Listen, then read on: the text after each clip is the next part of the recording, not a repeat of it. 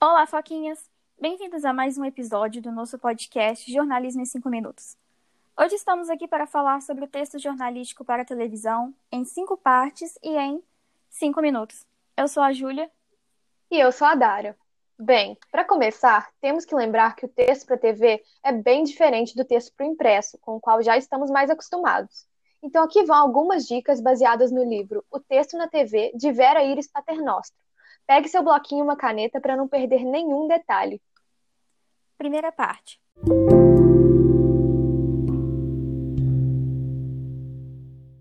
O texto escrito para ser falado. É muito importante ter em mente que o texto para a TV é entendido de forma instantânea pelo telespectador. Então é preciso ter muitos cuidados na hora de escrever.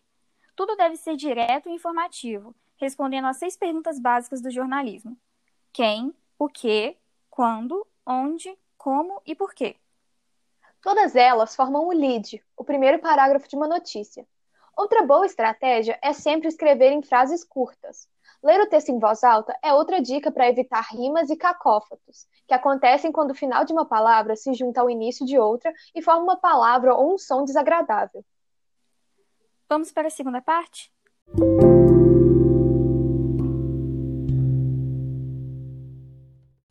A relação entre texto e imagem. Na TV, esses dois elementos devem caminhar juntos sem competir. Antes de escrever, é importante verificar as imagens disponíveis. O texto deve casar com o que está sendo exibido na tela e não pode ser descritivo ou literal, pois assim deixaria a matéria repetitiva. Isso aí.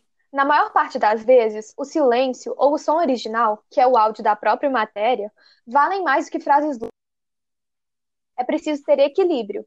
Já na prática, ter noção de quanta emoção deve ser colocada no texto é tão importante quanto saber qual tom se usar ao ler. Terceira parte.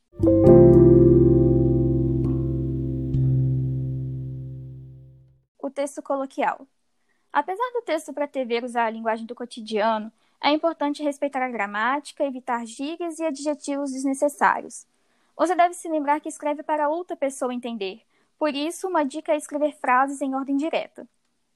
Isso significa obedecer à ordem sujeito, verbo e predicado. Além disso, manter uma linearidade das informações no texto, ou seja, ter início, meio e fim, é essencial para garantir a compreensão da matéria como um todo. Quarta parte.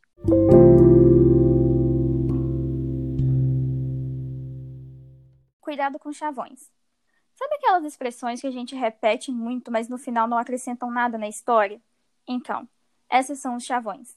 Como, por exemplo, o alerta geral, falou a nossa reportagem e fonte bem informada.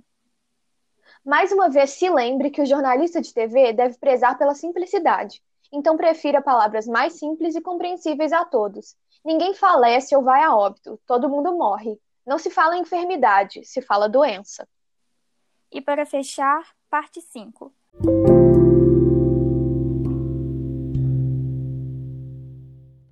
Mais recomendações.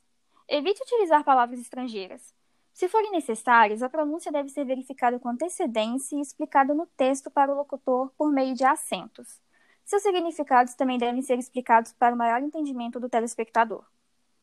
Já quando falamos de siglas, é importante desdobrar as menos conhecidas, como a Abifarma, Associação Brasileira das Indústrias Farmacêuticas. Se a sigla formar uma palavra, como em Detran, não há necessidade de separar as letras no texto, mas se cada letra é pronunciada como uma sílaba, como IPVA, separá-las por hífen ajuda a leitura do locutor. Em entrevistas, o repórter deve sempre evitar usar você ou tu, pois todos merecem o tratamento de senhor ou senhora quando nos dirigimos a eles. Já no texto do locutor, a preferência é que nomes próprios não sejam antecedidos por esses tratamentos. Pessoas populares ou já consagradas dispensam qualificação. Mas e no caso de pessoas menos conhecidas? Aí podemos usar o cargo, o título ou a profissão como uma forma de demonstrar respeito e importância. Mas não se esqueça, só médicos são referidos como doutores. Para pessoas de cerimônia, existem formas específicas de tratamento na hora da entrevista. Caso você faça uma entrevista com o presidente ou outras grandes autoridades, se refira a eles como Vossa Excelência, por exemplo. Outro lembrete é que no texto da TV os artigos são indispensáveis, pois são um recurso da linguagem cotidiana. No dia a dia, você não comenta um acontecimento do jeito que é narrado no rádio. O artigo aproxima ainda mais o locutor e o telespectador.